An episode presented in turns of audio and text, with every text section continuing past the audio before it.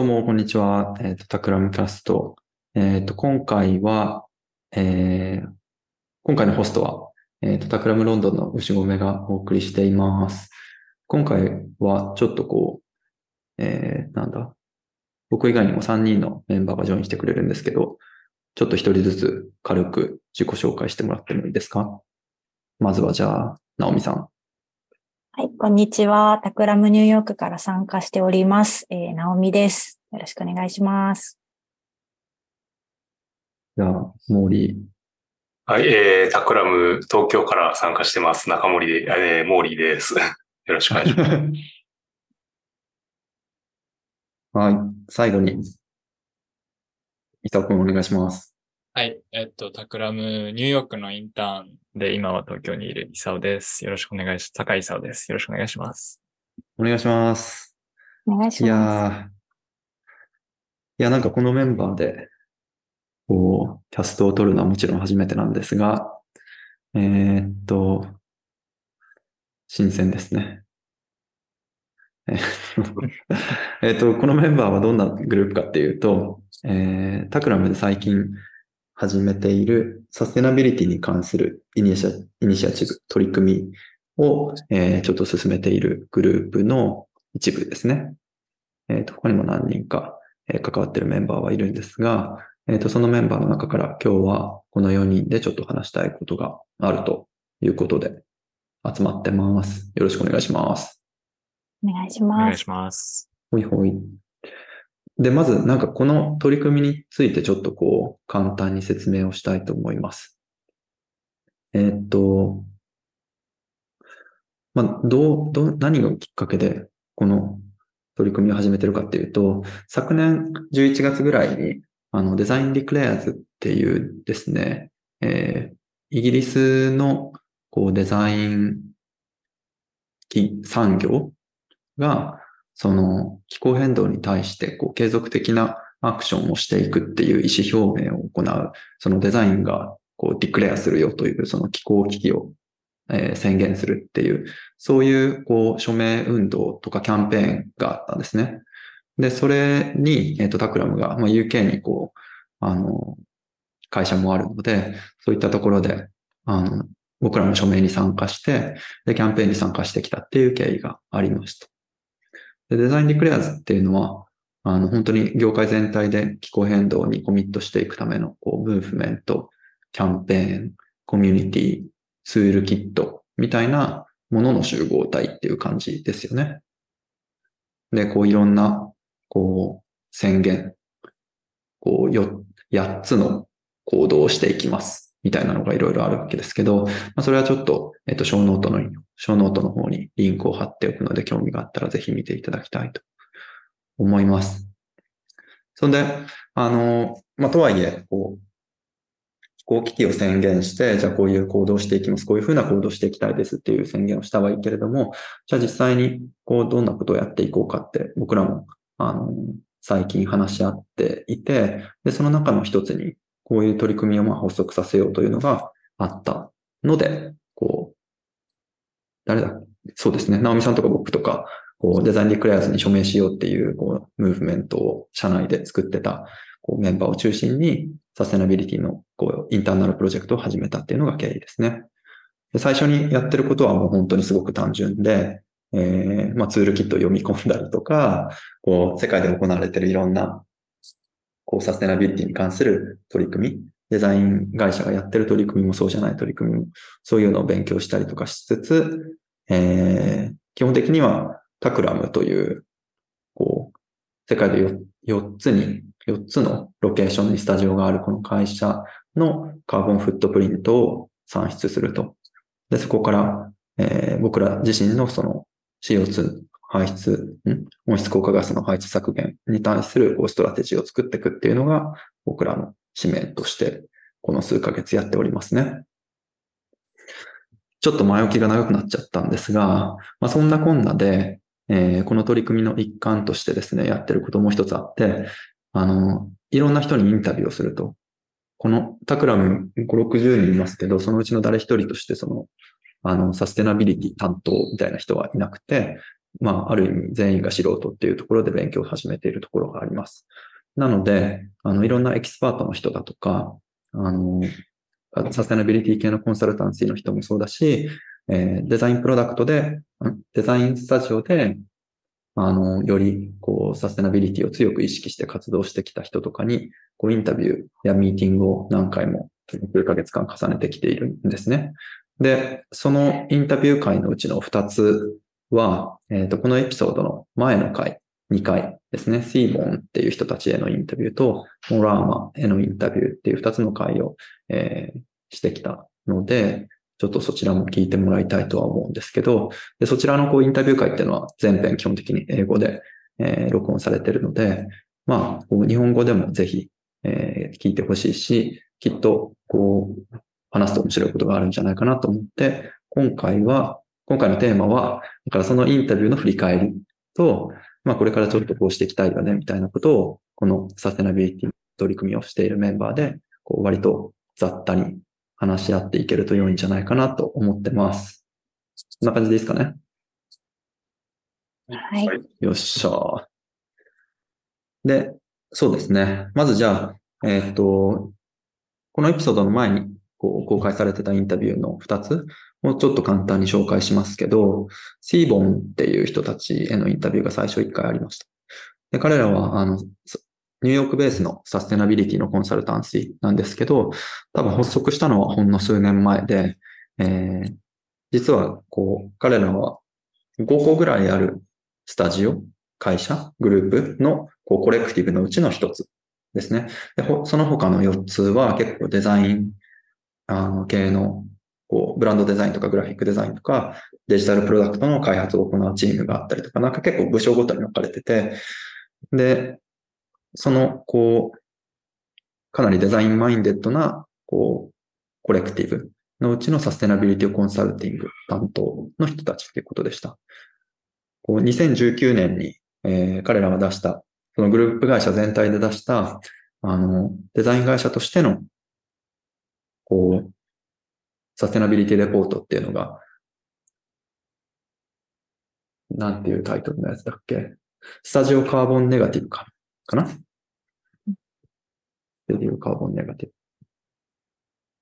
そうですね。スタジオカーボンネガティブ。なんかそういうウェブサイトがあるんですけれど、これもショーノートに貼っておきますが、えっ、と、こういった形で、こう、自分たちの emission を可視化して、で、かつその方法とか estimate の計算式とかも Excel で全部公開されていて、スプレッドシートで公開されていて、えっ、と、僕らが、その、自分たちのカーボンフットプリントを算出するときにも、かなり、こう、レファレンスとして、えーよく見ているので、えーまあ、僕は個人的にもその2019年のこの、こう彼らが発表したサステナビリティレポート以降からすごい、えー行動をウォッチしてるんですけど、まあ、そんなこんなで、えーインタビューを申し込んだっていう経緯があります。でもう一人インタビューしたのは、えーモラーマっていうプロダクトデザインのジョーさんでした。ね、これはちょっと直美さんがあの出会いのきっかけを作ってくれたので、ちょっとジョーの説明というか、こう紹介をしてもらってもいいですか？あはい。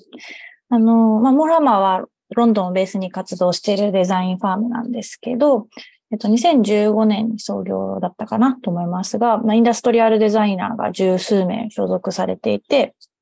あの、まあ、サステナビリティとかインクルージョンの、あの、領域においても、あの、ものすごく非常に優れた仕事をされているデザインファームで、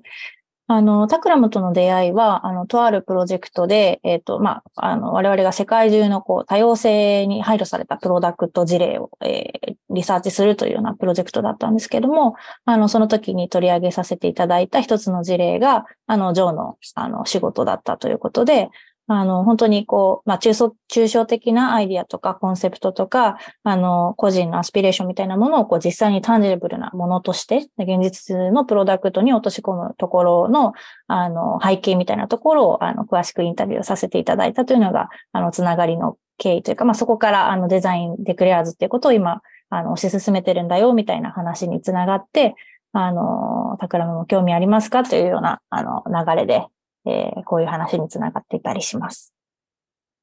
うん。ありがとうございます。そう、そうジョーはデザインディクレアーズのこう発起人の一人でもあって、えーと、そうそう、そんなところでつながりがあるんですね。で、デザインディクレアのもう一人の発起人のアブディさんっていう人がいるんですけど、彼がこの間東京を訪れた時に、えー、タクラムの人と、タクラム東京のメンバーと、ね、モリーも、イサオ君多分あったと思いますが、えっ、ー、と、まあ、その時のミーティングの内容とか、こう、どんなことを話したかとか、どんなことが勉強になったかとか、も含めて、今回話せるといいですね。なんかじゃあ、ちょっとだけこう、み、このメンバーがインタビューとか、こう、ミーティングから気になったキーワードみたいなのを書き出してるんですけど、えー、っと、誰がどれ書いたか僕はわかんないんですけど、なんかこう気になったのピックアップしていいですか？なんかじゃあ、いいっすよね。サステナビリティ in stealth。ステルス、こっそりサステナビリティをしこう仕込んでいくみたいな、なんかちょっとな、よくわからないキーワードですが、なんかこれ書いた人から説明してもらっていいですか？はい。これはあの自分が書いたんですけど、あ、あの、あ、いそうです。えっと、これは、えっと、ジョーの、モラムのジョーのインタビューの中からあの出てきたキーワードで、えっと、まあ、ジョーが、あの、話していたのが、えっと、まあ、サステナビリティへのアクションを、その、まあ、サステナビリティのことをしましょうってことを、まあ、全面的に出して、それに気をつけたデザインをしましょうっていうふうに、クライアントに真っ向から説得していくっていうアプローチではなくて、あの、しっかり、あの、デザインを、ま、詰めていって、ブリーフにまとめていって、あの、で、しっかり意味がある美しいデザインを作っていくんだけど、実は、その裏には、そのデザインの中心のコアには、その、プラネット中心、まあ、あの、プラネット中心の、ま、考え方があったり、サステナビリティのことを考えに置いているっていう、うん、ある意味その、はっきりとは言わずにこっそりサステナビリティのことをやっていくことで、いや、実はもうやってましたよとか、あの、ね、実際そのクライアントの、あの、にどう、あの、モチベートしてもらうかっていう点で、その、あんまははっきり言わないでこっそりやっていくっていうのは、すごいちょっと面白いアプローチだなっていうふうに思った確かに。確かに確かに。なんかその、サステナビリティなプロジェクトやりましょうって言ったときに、こう、そこにこう全部のこう神経とかリソースを注げる企業とか、あの、人って結構やっぱりなかなかそういうこう、なんだ、こう特権的なとか、とてもこう恵まれた状況にある企業とか人ってなかなかいないですよね。それは個人レベルで見てもそうだし、僕らもね、えっ、と、この取り組みって結構そ、このメンバーそれぞれがサイドのものとしてやってるっていうのも結構それを象徴してる気がするし、そうではないっていう状況を認識した上で、こう、普段出すアウトプットの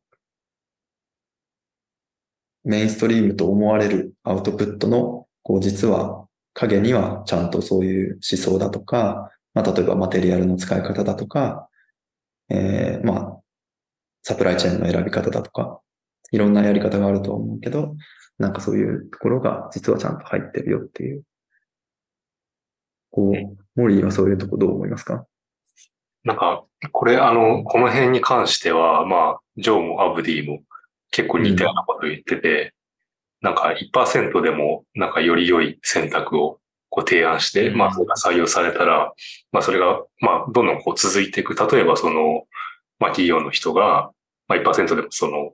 まあ、環境とか、まあ、人とかにこう良い影響を与えるような選択肢をしたときに、なんかその、まあ、純粋になんかシンプルにそういうのをして、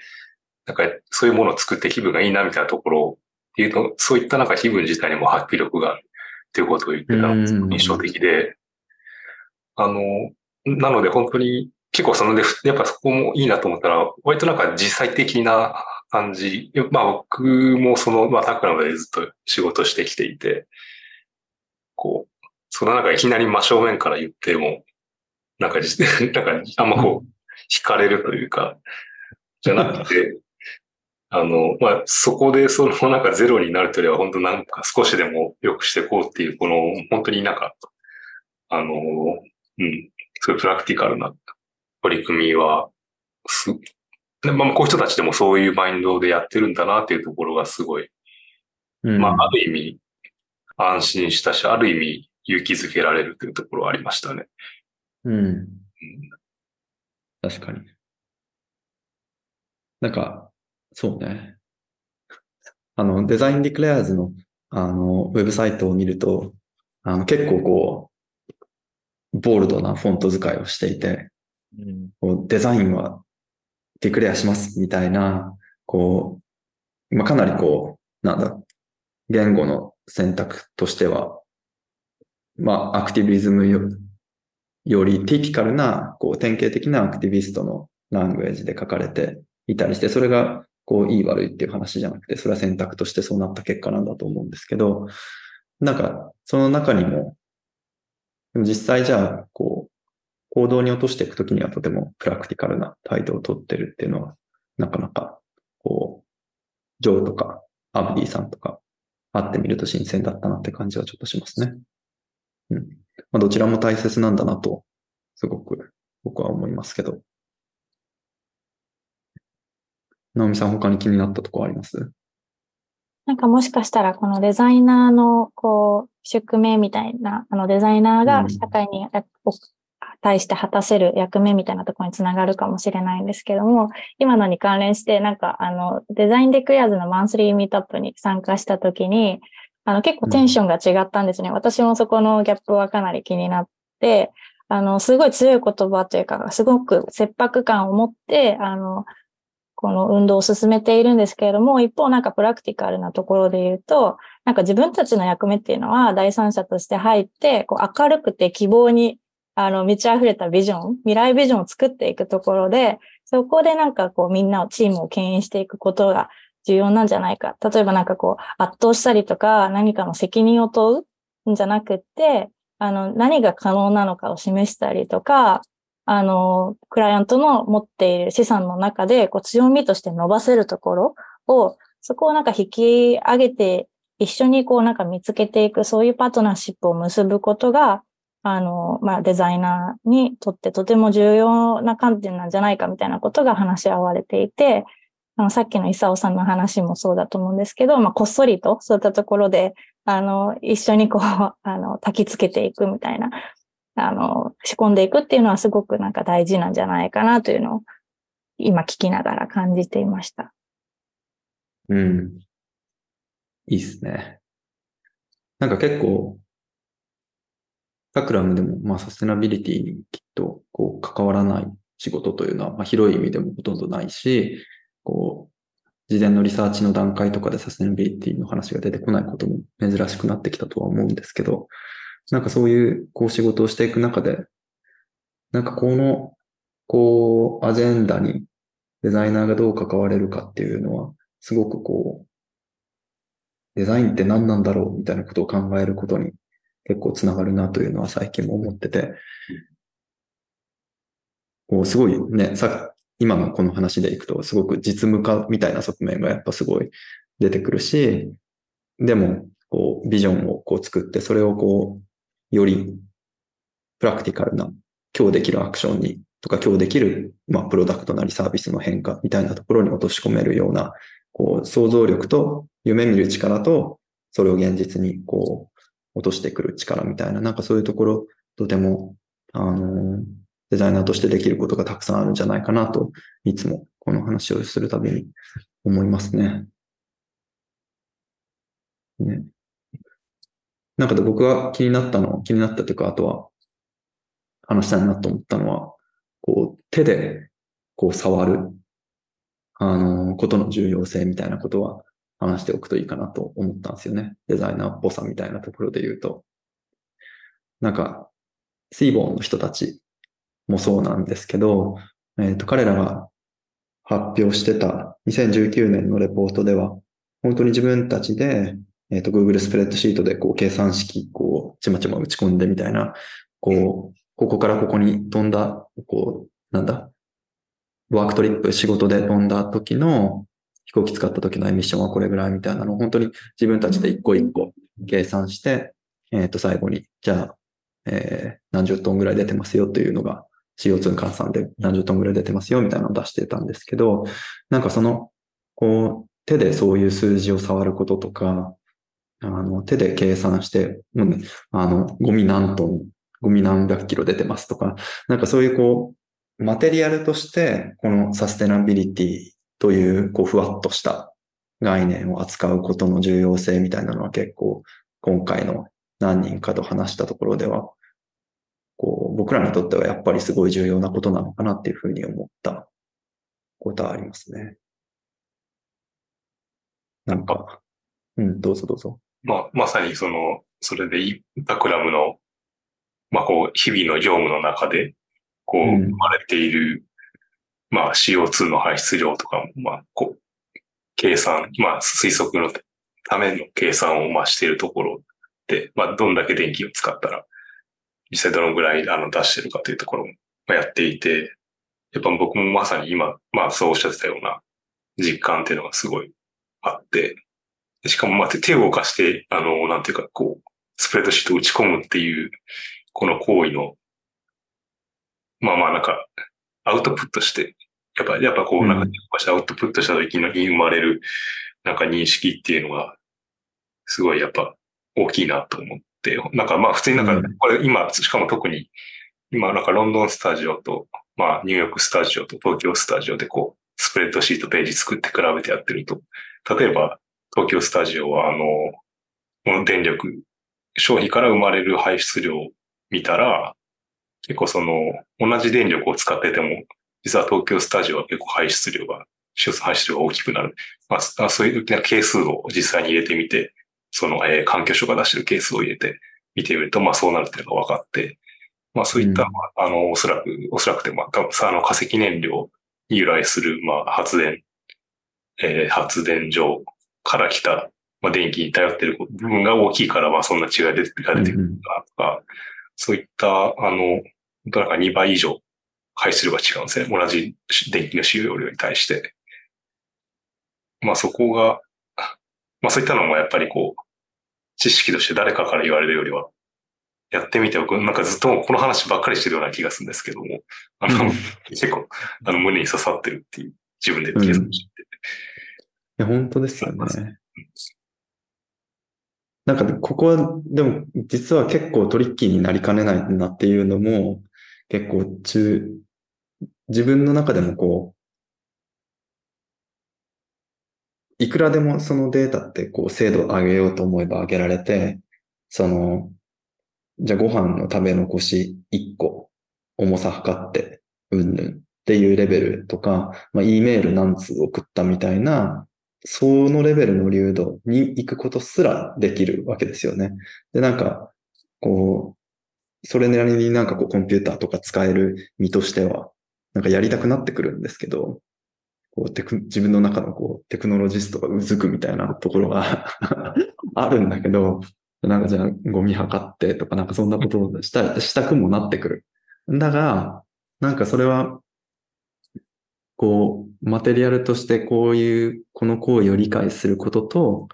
何のためにこれをやってるのかっていうのの、こう、バランスの取り方みたいなのは、すごく重要だなと思ってて、なんかその、僕ら多分全員がその、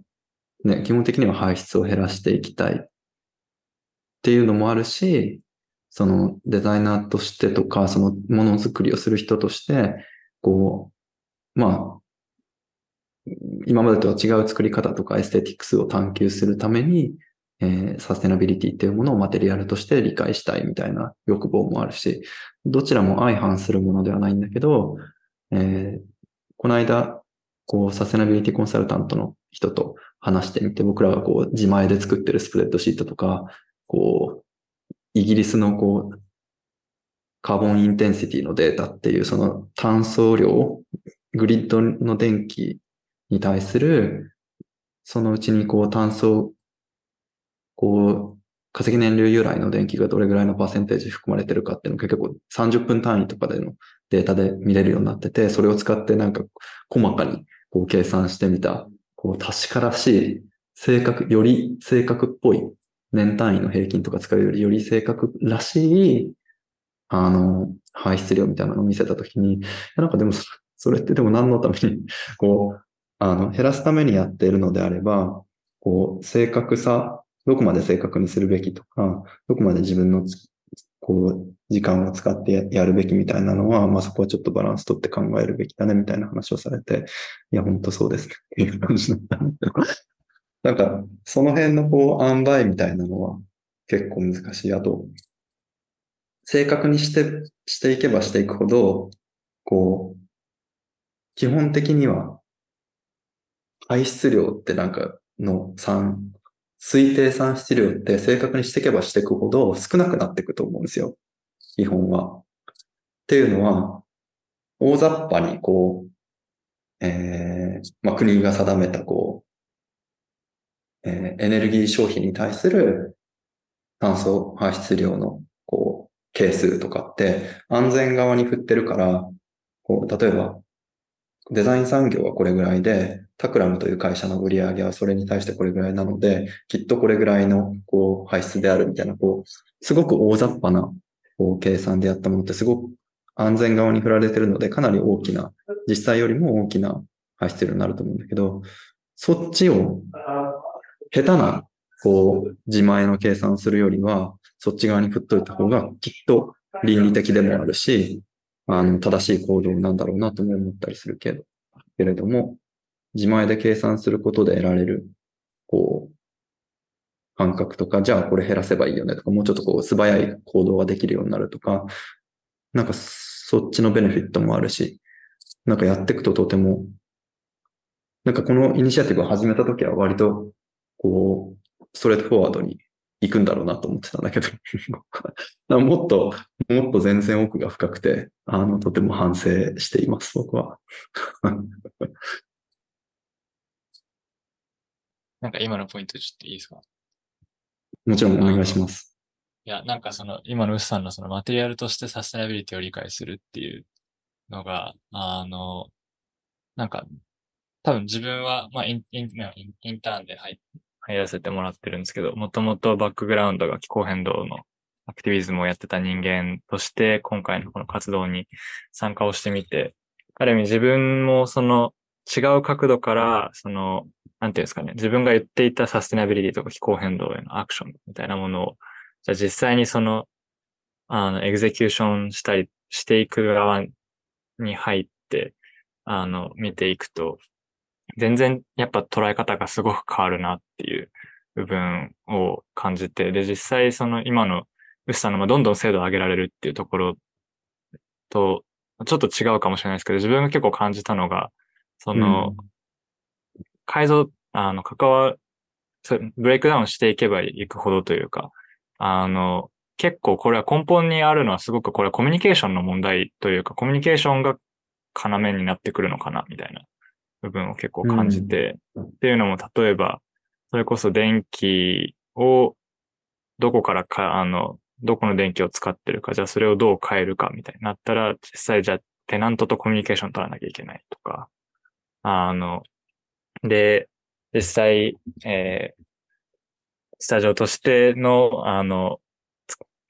えーインパクト下げていくっていう時にも、その、スタジオのメンバーとのコミュニケーションも必要だし、じゃ実際どうクライアントにそれをセット、あの、理解、メンバーに理解してもらった上でクライアントを説得していくかっていう部分だったり、その、なんていうんですかね、結局まあ、アクションを起こそうと思った一人では、あの、起こせるインパクトに限界があって、そのコミュニケーションをどう違う形で行っていけるのかだったり、あの、さっきのそのサステナビリティってすごく大きなものに見えるものをいかにどう、なんか、うん。フィ feel good な形でみんなに感じてもらいながら一緒に進めていけるのかっていう部分が、うんあ、すごいそこが肝なんだっていう部分がなんか、当初思ってたよりもそこがすごい大きいってことに結構、あの、衝撃でしたね。なるほど。確かに、ステルスの話にも通じるものがありますね。い、やー。ナオミさんなんかありますか？うーん、そうですね。確かに、まあ、レポートのために、あの、レポートをするということが、いかにこう、なんか本末転倒なのかというのは、この間の、えっと、ラルフさんからの指摘でうんすごく思ったところではあるし、えっと、今の磯尾さんの話も聞いて、じゃあ、いかにこう、行動、アクションに移すための、なんでしょう、あの、ネクストステップを作るための、なんか、こう、土台にしていくかみたいなところ、その数字の、えっ、と、自分たちの中での活用の仕方、指針みたいなものを持たなきゃいけないなというのを、あの、この、ね、フットプリント測定のプロジェクトの中では今強く感じているところですね。うん。本当ですよね。そうなんですよね。なんかコミュニケーションの、そうだな、確かに。話で言うと、なんかいろんな本当にレベルのコミュニケーションが必要なんだなと思いますよね。なんかストレスで、スステレス、ステレスでこう忍ばせていくのもきっとある一方で、なんかこう、まあ本当にこの回もそうだけれども、このポッドキャストのレコーディングもそうだけど、こう、まあ、ある意味、こう、正面からサステナビリティに話して、について話して、こういうのって大事だよねっていうこともきっと多分重要で、あの、いつの間にか、こう、誰も知らないうちにシステムがサステナブルになっていたみたいな、こう、全然ディスラプティブではないこう変化みたいなのは、なかなか期待できないなと僕は思ってしまうので、あの、それはちょっと、こう、アクティビズムを長くやってた伊沢さんにぜひ聞いてみたいところではあるんだけれど、なんか、いろんなレベルのコミュニケーションといろんなレベルのこう、アクションが、こう、必要なんだろうなと、日々思うところですね。コミュニケーションに関して言うと、結構まうんあ今回のインタビューした人たちも、あクライアントとのコミュニケーションについても結構話したのは、すごい面白いんじゃないかなと思ってて、まあ、特に僕の中で印象的なのは、あの、モラーマのジョーの、がクライアントにあの必ずこう、尋ねてる、あの、3つの質問があって、まああの、ひまあ、なんかこのプロジェクトは社会のウェルビーイングを改善するものなのかとか、これまでのものよりえー持続可能なものを生み出す機会を与えるようなプロジェクトなのか。で、もし、あとは、えーっと、一般的に十分な、まあ、サービスを受けてない市場、高齢者とか、発展途上国うん。に対しての製品や、まあ、体験をもたらすことができるかっていう、まあ、そういうの三つを、の少なくとも一つに、まあ、イエスと答えられる、えーまあ、企業とだけ仕事してますという。まあ、ただ、なんか、うんまあ、ただだけとは言いつつも、結構まあ、実はよくよく考えると、なんかこれに対してノーっていう、あの人もあまり少ないなという感じは、あ実際にノーっていう企業もなんかあまりないんじゃないかなという一方で、これに対してなんか、イエスってまあ一回、いなんかまあどういう形であれなんかこう、言ってもらうってことうんがすごいコミュニケーションとして、なんか有効なんじゃないかなと、この、すごい聞いてて思いましたね。そのうん。まあ、こう、今こう言いましたよねっていうよりは、多分こういうことで、まあそうするべきだという意識も変わったりもしますし、うん。なんか、そういうことを聞いてくる、まあ、エージェンシーと仕事をしているから、やっぱり、そういうとこしっかりしないといけないよねっていう、まあ、うん。意識にもなるだろうしっていうことで、これすごい、あの、いいやり方だなとうん。ました。確かに。なんかそのプロジェクトの目的とか、ブリーフとか、こう、期待されるアウトカムみたいなところに、なんか、いつの間にかそこで、その質問で使われてるフレーズとかがいつの間にか入ってきそうな感じがしますよね。うんね、そういうのいいですよね。なんか、ジョーが、あと、その後に続けて言ってたのもすごく印象的で、こう、必ずしも、こう、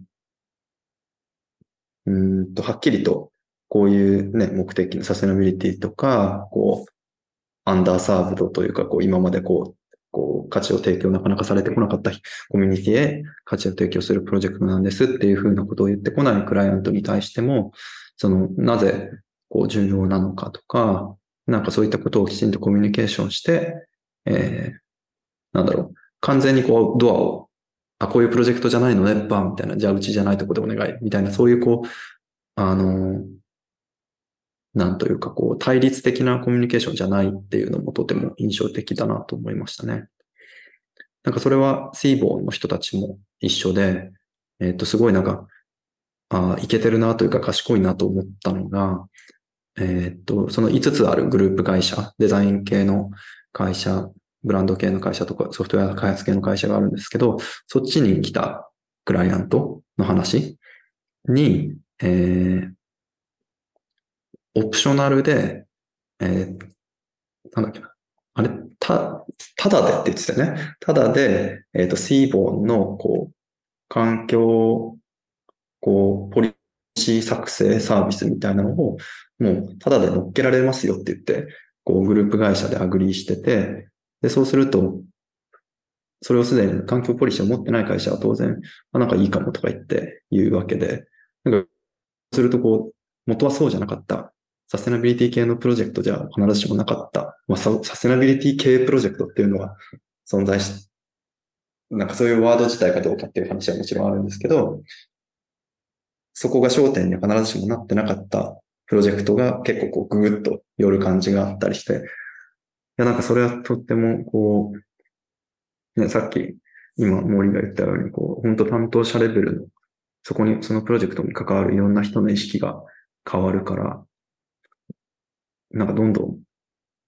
そういうの採用していきたいなと思いますね。サービスが10%オフみたいなのがありましたよね、確か。で、なかったよね。ありましたね。それは確かシーボンに、えっ、と、えー、依頼した会社が別のユニット、例えばイノベーションプロジェクトとかをやりたいとき、あるいはデザインプロダクトか、デジタル、えー、プロダクト作り作りたいときに、あの、他の、えー、サービスも10%でこう割引で利用することができて、あの、本当にそれが多分多様性を生み出すっていう話に直結すると思うんですけど、いろんな部署の、その会社の中で、いろんな部署の、えっと、いろんな責任を持っている人と、あの、まあ、サステナビリティっていう共通言語も持ちながら話ができるっていうのは、すごい、やっぱりこう、シーボンの目指しているところでもあるし、まあ、モラマにしても、あの、さっきシャットダウンしないっていう話もありましたけど、多分自分たちと仕事をする機会を損失することによる、あの、社会的なロスというか、その会社、クライアントが、の学習機会を奪ってしまうことについても結構思いを巡らしているっていうのが、まあ、インタビューの中から感じられて、あの、そういった視点もすごく、そこまで考えてるんだなっていうのはすごい刺激でしたね。うん、うん、うん、うん。そうですね。うん。最後に、まあ、僕らに本当当てはまりますけど、とりあえず始めるっていうのを書いた人がいたと思うんですけど。はい。これ僕ですね。あの、これ、これ本当になんかもう今回インタビューした人たちがみんな言ってることな気がしていて、あの、うん、最初にこれを言われたのは、まあ、アブディ、ドリフターのアブディから、あの、まあ、その時はあの実際に東京の、まあ、オフィスに来て、もう面と向かってこう話したんですけども、なんでまあ、あの、まあ、デザインディクレアズこう、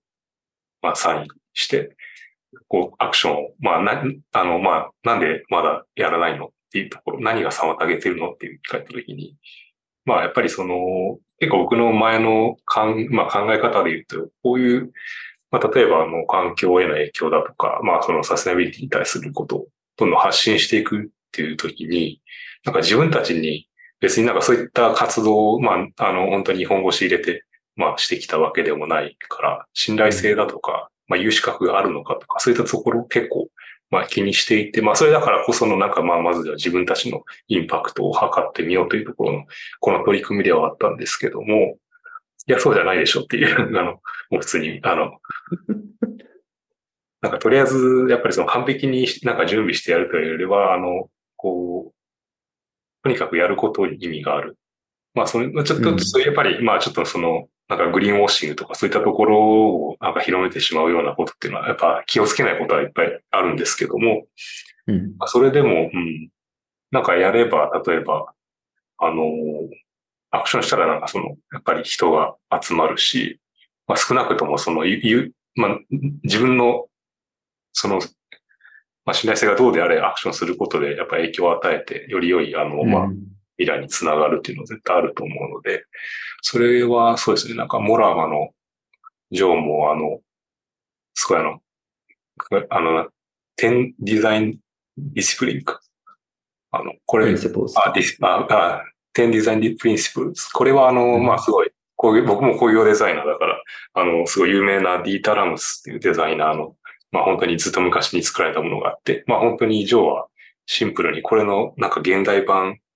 いるよねって言ってかなりあの、なんていうか地球とか人間のウェルビーイングへの配慮された内容がいろいろ書いてるものがあって、まあこれを本当になんかアップデートするべきだよねって言って、なんか結構あの、やっぱ本人もそういう、なんかああまりにも有名なこのプリンシプルズをこう現代版にするということで、なんか結構いろいろ言われるんじゃないかなって思ってて、でも出したらうん。すごい好評で、あの、いろんなところでこう参照されたりとかしてるっていうのを聞いて、まあそれもまさにとりあえずやってみるっていうところの価値を、やっぱり、まあなんか示してる事例だなと思って聞いてましたね。うん。いや、本当ですね。とりあえずやってみよう。いや、本当、なんか多分、あの、まあ、細かい計算方法から、こう、いろんな、いや、やっぱこういう、こう、アクションを取るんじゃなかったとか、こう、いろんな、なんだろうな。まあ、本当に、特定のこうコミュニティだとかこう環境を傷つけてしまうみたいな危険性はもちろんある中で、ただこう、誰もが、どの会社も、どの組織も、どの個人も、多分最初の一歩を踏み出してきたわけなので、なんかそれをやらないで、こう、ただ動かないっていうことになってしまうのは、やっぱり、もう個人としても、こう、なんだ、悲し、なんだ、貢献できなくて悲しいことだし、多分デザイナーとしても、こう、なんだろうな、まあ、ものを作る人としては、こう、残念なのかなと思うところですね。ぜひ。うん。なので、まあ僕らの、あの、なんだ、フットプリント算出は今のところは、まあそのうち公開できるといいかもしれないなと思うけど、ね、あの、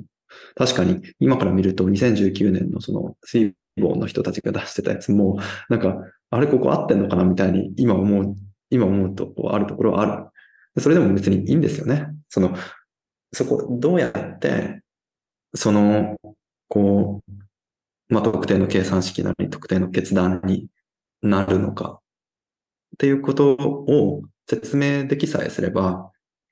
あの、で、それできちんと、まあ、もし間違いがあるんだったら、それを訂正するだけの、こう、キャパシティがあるんだったら、こう、どんどんどんどん公開してやっていくべきだなっていうふうに、こう、思ったりしますね。本当今回の、こう、ミニシリーズのインタビューではとてもそれが勇気づけられることになりましたね。とりあえず始めるっていう点で、とりあえず始める。最後一個だけ足していいですか？お願いします。すいません。あの、いや、アブディさん、そのドリフタイムのアブディさんと、あの、話した時にも、その、とりあえず始めるっていうことと追加で言ってて、結構印象に残ってるのが、その一人で全部やる必要がない、やる必要はないとうか、ん。あの、一つのスタジオだけで全部やる必要がないっていうのもすごいエンパワリングだったなと思って、あの、デザインディクレアーズ自体も始まった時は、ドリフタイムがデザデジタルデザインで、えっと、モラマがインダストリアルデザインとか、そのデザインの業界としてもそれぞれがそれぞれのパートになったりだとかっていうこともおっしゃってたのもそうだし、その、ジョー、モラマのジョーが、あの、えっと、デザイナーは、えっと、ナチュラルなプログラムソルバーだっていう、あの、問題解決者だであり、あの、すごく共感性が高くて、ケアリングな人たちであるっていうのが、あの、他のデザイナー以外の人たちと共同してインパクトを起こしていくっていう上でもすごくその、あの、ポデザイナーが起こせるポテンシャルはすごく大きいんじゃないかっておっしゃってた部分に、すごい自分も共感をして、それこそ気候変動のこととかも、まあ、デザイナーの中で変えていくこともそうだし、多分知見とか他の部分で、あの、専門性を持ってる人たちとコラボレーションしていくことで、さらに起こせる変化っていうのも、すごく大きいのかなっていうのは、実際アクティビズムだったり気候変動の、あの、コミュニケーションとかを見てきた、あの、経験からするとすごくそこが繋がったりしたらまたあインパクトもすごく大きいんだろうなっていう部分。あの、なんか一人じゃなくて一緒に変化を起こすことで起こせるインパクトっていうのがやっぱすごく大きいんだなっていうのが、あの、とりあえず始めるし、一人で始める必要はないっていう、うん。あの、一緒に始めればいいっていうところをすごく思いました。いやー、本当ですね。うん。身に染みますね。さて、まあ、じゃあ、そんなところで、えっと、今回はいくつかの、こう、僕らがこの1、2ヶ月かな、あの、持ってきたインタビューだとか、ミーティングだとかをちょっと振り返りながら、えー、と、思うこと、気になること、学んだこと、みたいなことをちょっと中心に話してきました。が、まあ、本当に、なんだ、タクラムのメンバーだけで話しててもしょうがないっていうのは本当最後に、こう、伊沢さんが言ってくれた通りで、なので、ぜひぜひ、こう、リスナーの方々も、ハッシュタグ、タクラムキャストにて、ご意見くれると嬉しいです。で、さっきも言ったように、えーっと、この振り返りの元になっているインタビューは、そのうちの2つ、シーボーンとモラーマ、この2つのインタビューに関しては、この前のエピソードになるはずかな。で、えー公開されているので、英語にはなりますが、ぜひそちらも聞いてみてください。ではでは、えーと、そんなところでいいかな？はーい。